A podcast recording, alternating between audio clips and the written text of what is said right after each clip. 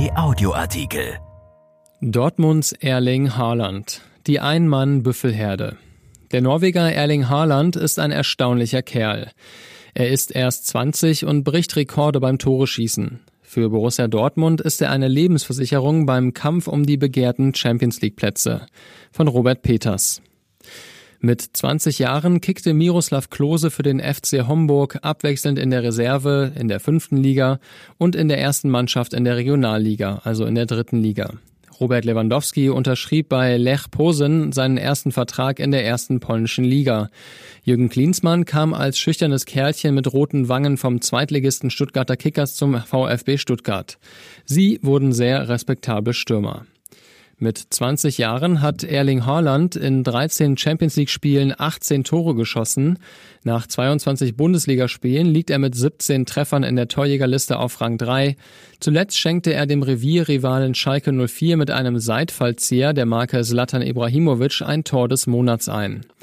In der Dortmunder Berg- und Talfahrt der Saison ist Haaland einer der wenigen Konstanten. Er ist eine Maschine, sagt sein Kapitän Marco Reus, der wie viele der routinierten Kollegen anerkennen muss, dass es ein 20-Jähriger ist, der diese Mannschaft mit Toren und Einstellung am Leben erhält.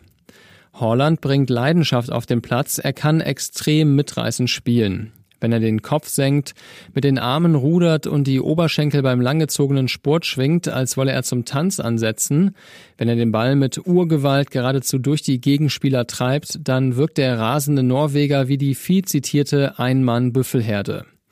Man sollte dieser Herde keinen Platz lassen, denn dann ist sie nicht aufzuhalten.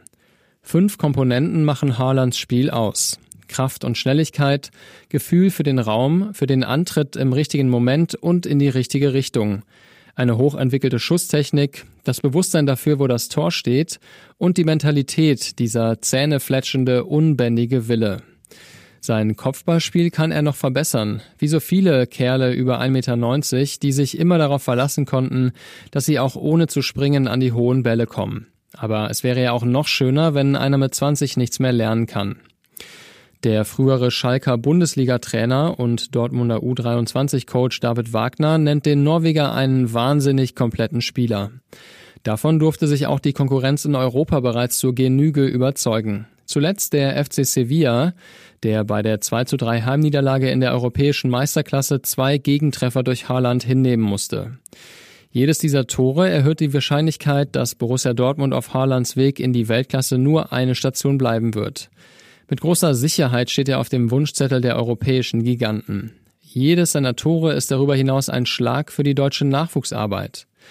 Während an der Spitze der Bundesliga-Torjägerliste drei Mittelstürmer aus dem befreundeten Ausland stehen, kommen auf Rang 7 gemeinsam die beiden Deutschen Lars Stindl und Thomas Müller mit je zehn Treffern.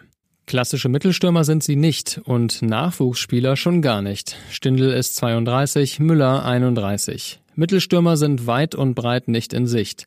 Abgesehen von Nils Petersen, der in Freiburg als Spezialist für Tore nach Einwechslungen gilt, aber eben auch schon 32 Jahre alt ist.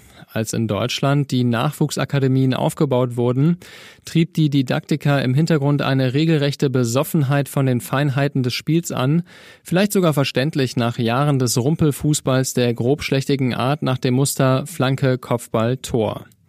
Das Idealbild dieser Schulen war der polyvalente Mittelfeldspieler, ein Alleskönner mit großen technischen Fähigkeiten, möglichst zierlich und elegant am Ball, so etwas wie die eierlegende Wollmilchsau des Fußballs. Im Angriff kam er als der berühmte Neuneinhalber vor, ein Zwitterwesen zwischen Mittelfeldspieler und Stürmer, das allerdings den Strafraum immer nur als vorübergehenden Lebensraum begriff. Wucht war nicht das Thema und die Förderung echter Mittelstürmer regelrecht verpönt. Einstweilen müssen sie feststellen, dass andere Länder mit Lewandowski, Harry Kane, Romelu Lukaku oder eben Haaland die Entwicklung nicht verschlafen haben.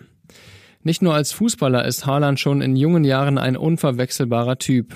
Auch als Interviewpartner, dessen Antworten nur selten aus mehr als ein paar Wörtern bestehen. Den Grund dafür hat er der norwegischen Zeitung Pferdensgang verraten. Wenn jemand aus Joren gefragt wird, ob es ihm gut gehe, dann sagt er, sehr gut, wenn es ihm gut geht. Mehr braucht es nicht. Eine Plaudertasche wird er jedenfalls nicht. Dieser Artikel ist erschienen in der Rheinischen Post vom 26. Februar und bei RP Online. RP Audioartikel. Ein Angebot von RP Plus.